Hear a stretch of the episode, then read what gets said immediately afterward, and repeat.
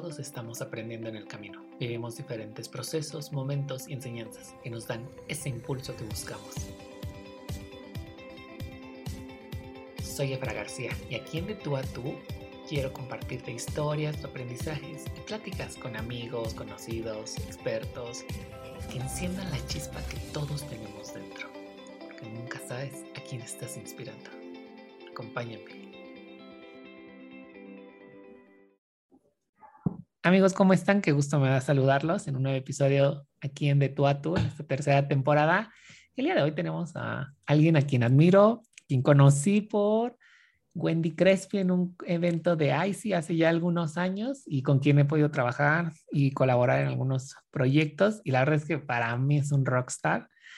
Eh, de toda la extensión de la palabra, el día de hoy nuestro invitado es Marito Pino, que viene desde tierras colombianas, pero siento que ya también ya se ha hecho un poco más mexicano. ¿Cómo estás, Marito? Qué gusto saludarte.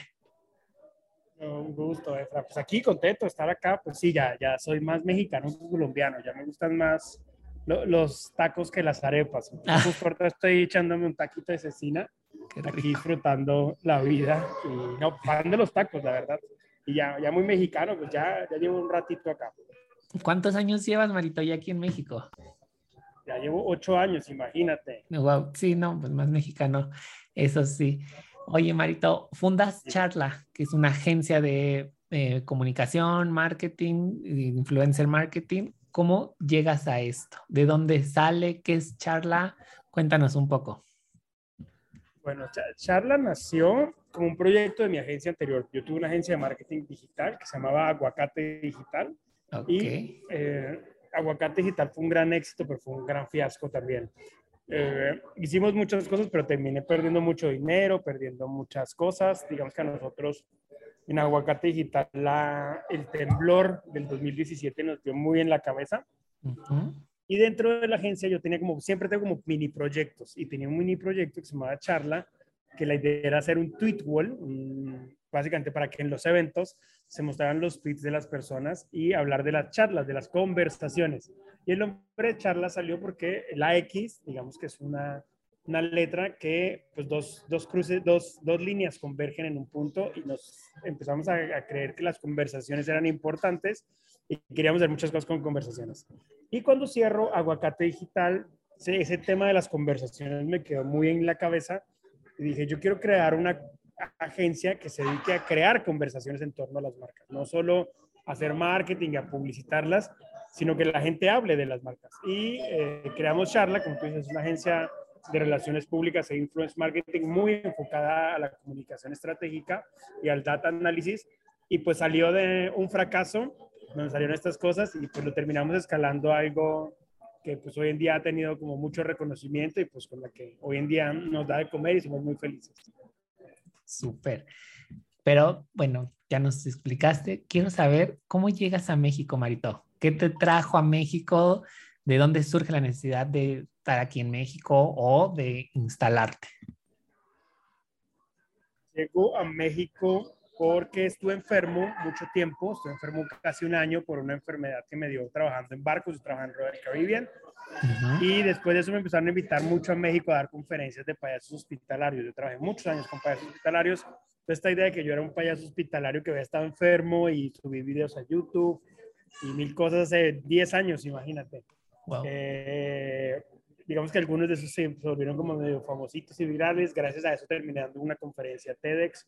Eh, entonces, eso me fue trayendo a México, me empezaron a invitar a México, me empezaron a invitar a México. México realmente nunca estuvo dentro de mis planes, o sea, es que diga, ay, me moría por venir a México, no. Ahora me muero por no irme. Eh, pero pues básicamente siempre lo he dicho que yo soy, eh, yo estoy en México gracias a un milagro, que fue que no me muriera, y gracias a una experiencia de fe con la Virgen de Guadalupe y con la gente mexicana. Entonces, eh, pues digamos que gracias a eso estoy acá. Y pues lo agradezco enormemente. Creo que es el, el, error y el desafío más grande que me pasó en la vida y el que más agradezco. Wow. Oye, Marito, veo que, bueno, me, me, puse a stalkearte y a buscar muchas referencias de ti. Tienen oficinas en la Ciudad de México, en Guadalajara y en Bogotá. Sí. ¿Cómo inicia? Ya nos contaste cómo nace Charla, ¿Qué ha sido para ti este proceso de emprender? Eh, pues bueno, mira, yo creo que emprender, eh, lo que pasa es que yo siempre he sido, yo creo que emprender es ser imprudente. Eh, y hay que trabajar bajo el riesgo. Yo soy una persona que todo el tiempo trabaja bajo el riesgo y me gusta mucho trabajar bajo el riesgo. Y pues la verdad es que nunca me ha gustado tener pues, como jefes. La verdad creo que tengo un problema muy grande cuando tengo jefes y es que quiero hacer más. Y a veces te, no me permiten, ¿no? Y pero también me he dado cuenta que emprender no es para todo el mundo, hacer negocios no es para todo el mundo. Hay gente a la que le gusta que la manden, hay gente a la que le gusta tener una seguridad, a le gusta tener un sueldo, le gusta que le digan qué hacer, a qué hora entrar. Y pues a mí no. Pues, por ejemplo, yo me la paso viajando literal el 90% de mi vida eh, con mi perro. Entonces, si no tuviera una empresa hecha a la medida que yo quiero, ni yo ni mis empleados podríamos tener una vida como queremos. Entonces, desde ahí cambia absolutamente todo. Entonces, creo que emprender es también crear un negocio como tú lo anhelas. O sea, eh, es buscarle solución algo que tú quieres buscarle solución. Entonces, no creo que simplemente es buscar un negocio por hacer dinero, sino es encuentras un problema, encuentras algo y lo quieres solucionar. Entonces, eh, siempre he sido muy solucionador, trabajo desde muy chiquito. Aprendí a vender dulces a los 12 años, eh, por ahí se ríen de mí muchos porque yo vendía inciensos en los buses en Bogotá, el niño, porque siempre me gustó tener mi dinero. Mis papás me dieron todo en la vida, más de lo que me decía. Pero creo que emprender es un camino que no está para todos. Y cuando te metes, te tienes que meter desde la locura y desde el entender que el fracaso va a ser parte de eso y que el triunfar no necesariamente es económico muchas veces. Y que cuando ya llega la economía estable, se van a presentar otros retos, como a veces nos pasa, es que nos aburrimos porque el negocio ya funciona. Entonces, ¿ahora qué vamos a hacer? Entonces, es como tener esta mente abierta a andar haciendo cosas y pues, permitirte disfrutar el fracaso y el, éxito. Wow, qué increíble. Me encanta escucharte porque siempre transmites mucha energía y tienes una pasión por tu trabajo impresionante quiero eh, como entrar un poco más en el tema sobre las agencias, cómo funcionan, para qué funcionan, cuándo me puedo acercar yo a una agencia y justamente como charla que trabaja la parte del influencer marketing o el marketing y comunicación de algunas empresas entre las que destacan eh, High Life, Rovers, etc. Y cómo ha sido, eh, bueno, yo como emprendedor o como marca, cómo me acerco a una agencia. ¿Qué es, ¿En qué me puede ayudar una agencia?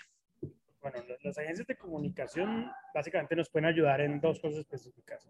En cómo comunico internamente mis procesos y en cómo comunico externamente mis procesos. Entonces, básicamente es, hay que entender que una empresa es como una persona, tiene que tener un tipo de voz, tiene una personalidad, tiene unas características. Entonces, pues yo tengo que saber cómo comunicarle eso a los medios de comunicación o cuando hago una campaña de marketing o cuando hago una campaña con influencers, qué decir y qué no decir.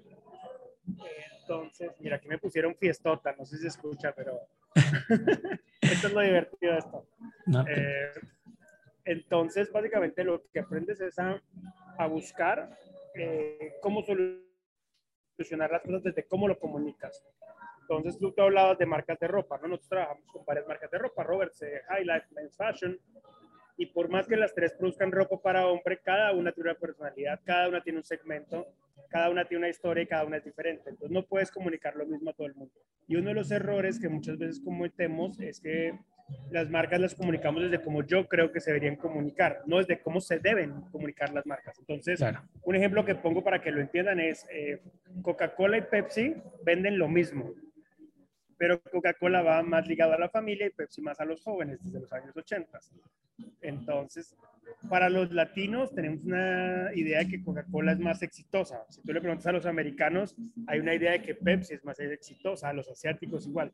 Y es porque conocen a quién le hablan y cómo le hablan.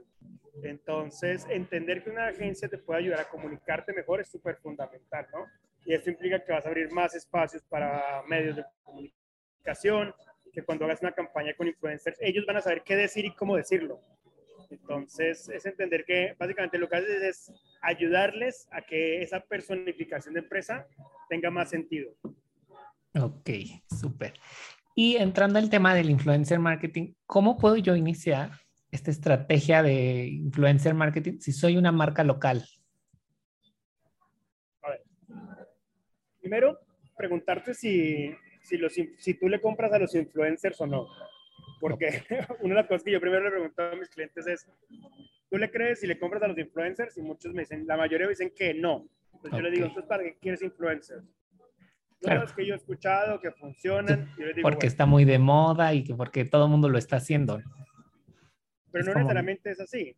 Entonces, lo primero que tienes que analizar es si tu mercado está en los influencers, ¿no? Por ejemplo, si yo voy a vender eh, carteras, ¿qué influencer? Bueno, voy a vender carteras en Toluca o voy a vender carteras en Ciudad de México. Entonces, tengo que buscar qué influencers tienen seguidores de Toluca o qué influencers tienen eh, seguidores de Ciudad de México. Y cuáles de esos influencers tienen credibilidad hablando de bolsas en Ciudad de México y en Toluca. Porque yo solo vendo en Toluca. Entonces, no es que tenga 100 millones de seguidores o eso, sino es que tenga un círculo de influencia. Eh, la diferencia entre influencia y los seguidores es que yo puedo tener muchos seguidores, pero no puedo tener influencia. O eh, un ejemplo que yo pongo es la persona que más, el ser que más influencia tiene en mi vida es mi perro, eh, porque de él dependen mis decisiones de viajes, de comida, de tiempos, de muchas cosas. Es lo mismo que cuando la mamá uno le dice que compre o no compre ciertas cosas. Son personas que tienen influencia en nuestras vidas. No porque alguien tenga seguidores tiene influencia. Entonces también es pensar quiénes sí tienen influencia en un mercado específico. Entonces digamos que hay que analizar varias cosas. Entonces, uno, si esa persona tiene seguidores en la zona donde yo quiero vender. Dos, si esa persona tiene credibilidad en el producto o servicio que quiero. Y tres, si tiene realmente influencia para que la gente llegue y visite un sitio o haga cosas. Y lo cuarto es que no pueden ser promociones. Una de las cosas que más pasa es cuando tú solamente promocionas algo y le dices a la gente, usa mi cupón de 20% de descuento, usa. Pues realmente no es tan viable, no funciona tanto. Entonces nosotros tratamos de que las campañas de influencers tengan un tono diferente, ¿no? Es o poner a competir a los influencers por algún premio, para que ellos busquen la manera más creativa desde cada uno, cómo generar tráfico, o eh, mensajes clave que más bien se repliquen entonces, no necesariamente a todo el mundo le van a funcionar los influencers. Eh, entonces, yo creo que es algo que tienen que estudiar. Y si no tienen ni idea, yo les, hay, hay muy buenas agencias de influence marketing, pero lo primero es, si les dan un brief para la campaña, son una buena agencia de influence marketing. Si simplemente les mandan un PDF con un montón de gente con números grandes, eh, yo no lo yo no haría nada ahí porque te están mandando números, no te están mandando estrategias. Y la, y la influence marketing es más estrategia que números grandes. Ok, wow, increíble. Parte de esto que, que llevas aprendiendo, que llevas eh, aplicando durante todo este tiempo, ¿cuál ha sido el reto más grande al que te has enfrentado eh, en, al trabajar con las estrategias de las marcas, al emprender, etc.? bueno, con las estrategias que todo el mundo quiere influencers. Ok. Y que, y que no necesariamente funcionan. O sea, sí funcionan si lo haces bien, pero los influencers no son la base de, de un negocio. O sea, es... Eh, no, no, es como que uno compre todos los días algo porque un influencer dijo que uno lo compró. Sí, claro. Entonces, no sé, ahí esa es la parte que más me cuesta, porque de un, la gente es de una, no, quiero hacer algo con influencers y muchas veces tienen más eh, influencia los medios de comunicación y la gente no les quiere invertir ahí. Yo prefiero muchas veces invertir en medios que en influencers, la mayoría de veces. O sea, creo que no hay nada como que, por ejemplo, Vogue te hable de moda de mujeres o GQ te hable de moda masculina. O sea, son eminencias, ¿no? Hablando del tema, que el bloguero que le dio por, por subir algo nuevo y una chica que de pronto hoy se volvió blogger de, de fashion stylist, eh, empieza a decir cosas que de pronto ni tienen sentido. Entonces, también es gente que tiene, no sé, 10 mil seguidores y la ven mil. Eh, GQ tiene 8 millones de viewers al mes. Entonces, muchas veces no entendemos el, como la calidad. Entonces, creo que eso es con lo que más sufrimos porque hay, hay influencers que funcionan para ciertas estrategias y hay medios que funcionan para ciertas estrategias, pero muchas veces las marcas, desafortunadamente, lo único que se van es por la moda. Es que yo escuché y es que me dijeron. Y también otra cosa es los números grandes. La gente dice, es que tiene 10 millones de seguidores. Sí, pero 10 millones de seguidores en toda Latinoamérica y tú necesitas vender pan en Atizapán. Entonces, pues necesitas a alguien que tenga influencia en Atizapán, no que tenga influencia en Nueva York. Sí, claro. Entonces, ese es como el tema que más sufrimos con los clientes. Oye, Marita, eh, parte de lo que trabajas en la comunicación, ¿qué impacto tiene el crear una muy buena estrategia de comunicación para una empresa o una marca en sus ventas, en su estrategia, etc., en todo lo que conlleva la marca, el branding, etc. Uno que genera reputación digital, ¿no? Hacer una buena estrategia de comunicación hace que cuando la gente te busque en Google, en YouTube, en Instagram, en cualquier lado, te encuentre y te encuentre de alguna manera. Dos, obviamente generar un impacto en ventas porque entre más la gente te conoce, pues más vendes, ¿no? Digamos que para un posicionamiento de marca se requieren tres cosas. Que me conozcan, que me recuerden y que me prefieran. Normalmente todos enfocamos nuestra tarea al que me prefieran, a vender, a vender, a vender. Pero el que me conozcan y que me recuerden significa lo que pasó que tú me invitaras a este podcast, que ya me conoces, ya sabes qué hago y cómo lo hago, y entonces eso hace que me prefieras y me invites a tu podcast, ¿no? Claro. Entonces, ese paso de que me conozcan, que me recuerden y que me prefieran es súper fundamental.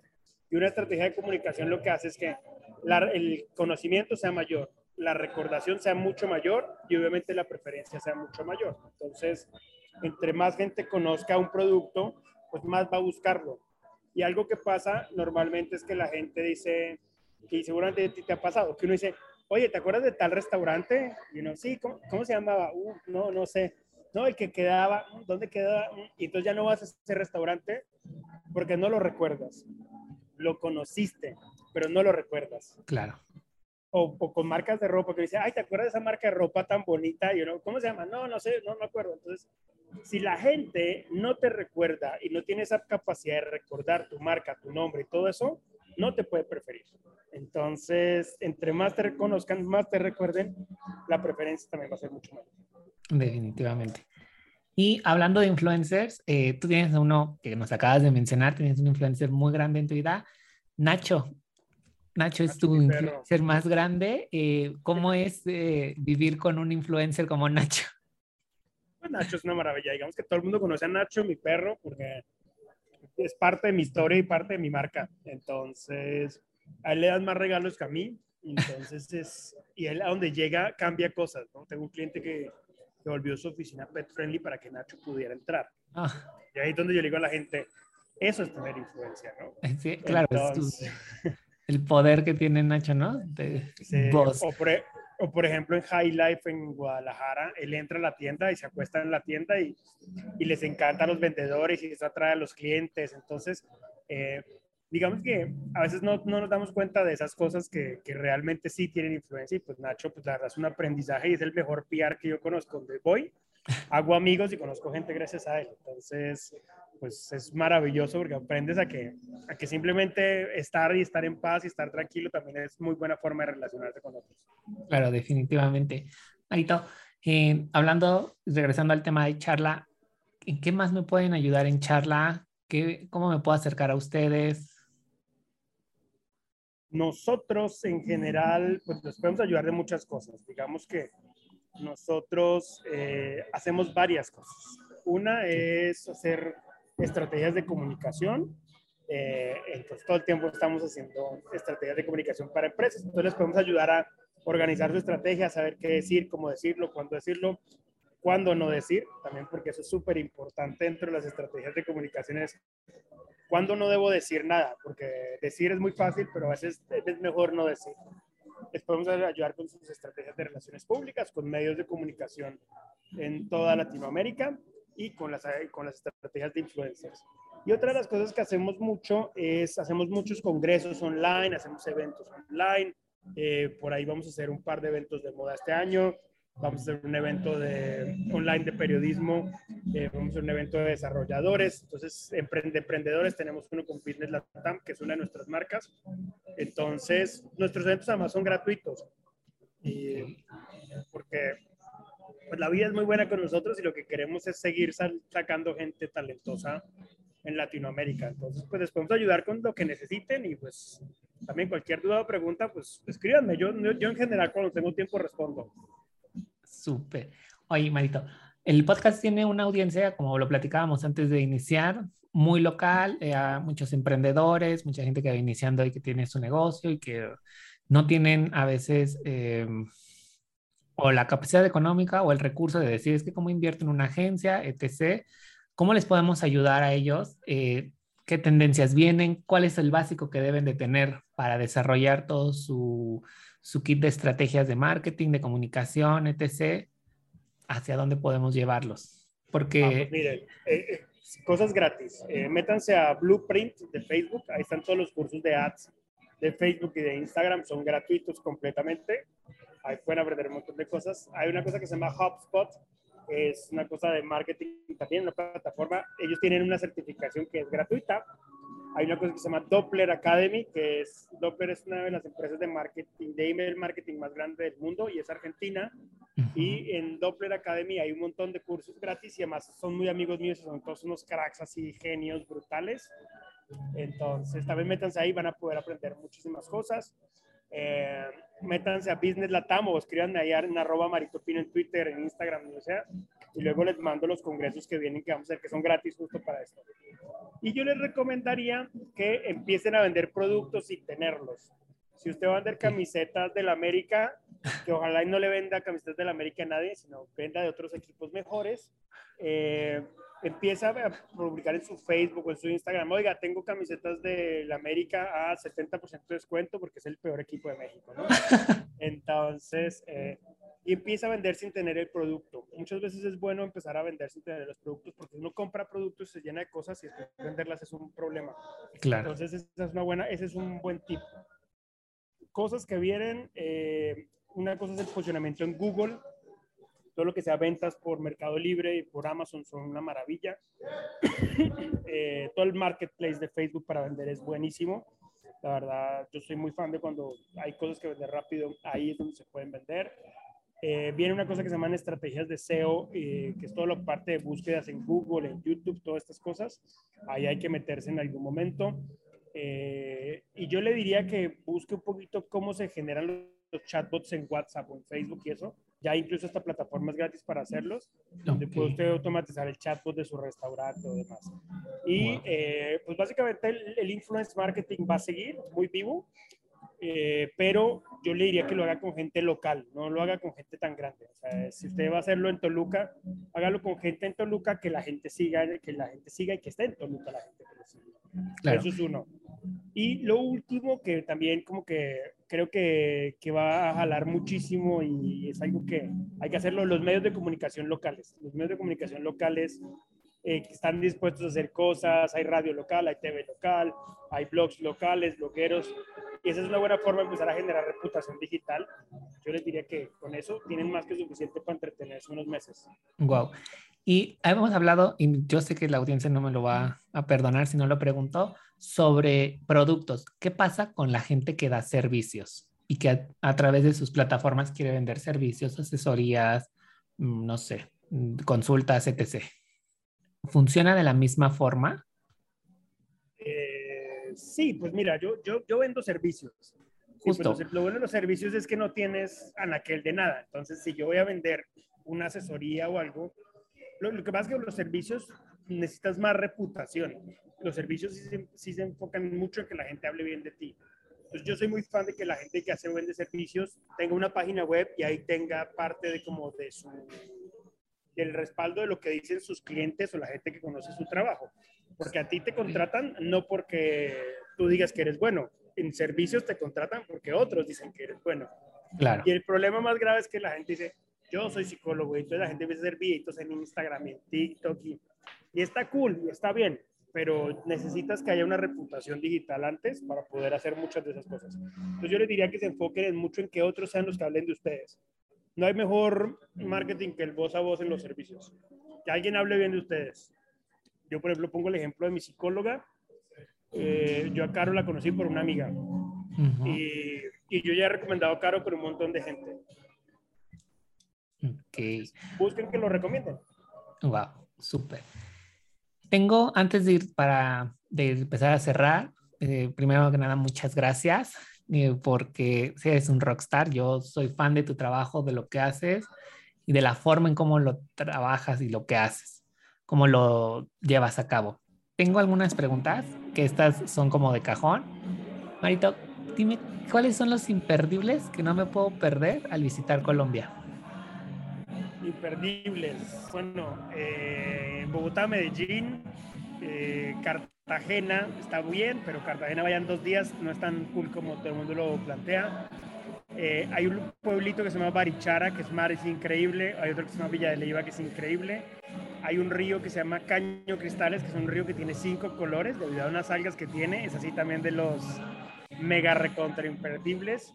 Y si tienen tiempo, vayan al Punta Gallinas, que es el norte de Colombia, es la punta norte de Colombia y es en una zona que se llama La Guajira y es como desierto con mar y está increíble. diría que son como algunos imperdibles así rápidos para Colombia. ¿Algún libro, serie o película que recomiendes? Libro, eh, Start with the Why o comienza con el por qué. De Simon eh, Sinek. Es un libro que me gusta mucho. Eh, es que hay un montón de libros buenos. Tú dale, todos, todos, todos los que tengas, yo creo que la gente lo va a súper agradecer. Y libros, no, más bien películas eh, que me gusten mucho, mucho, mucho, mucho. Eh, hay una película que se llama El caso Thomas Crown, que es de un ladrón de arte que es multimillonario. Y me gusta mucho como el approach de él hacia la vida. Entonces es de estos tipos que que aprende a hacer negocios como entendiendo las plaquezas de otros sin abusar y me encanta. Entonces, creo que ojalá algún día sea un Thomas Crown yo y ojalá le vean esa película que es maravillosa. Me voy a buscar. Y Marito, finalmente, para ir cerrando, una frase favorita que a ti te, que tú te llenes de energía al momento de repetirla, que sea como tu mantra, no sé la gratitud es el principio de la abundancia. Entonces, es mi mantra de vida y con eso vivo y tengo amigos que me han llamado a decirme, güey, es la persona más agresiva que conozco del mundo y no sé si sea la más agradecida, pero la gratitud genera abundancia. Cuando agradecemos, eh, la vida nos da más. Cuando somos desagradecidos, la vida nunca nos da. Y la gratitud viene muy ligada al amor. Entonces, sí, claro, definitivamente.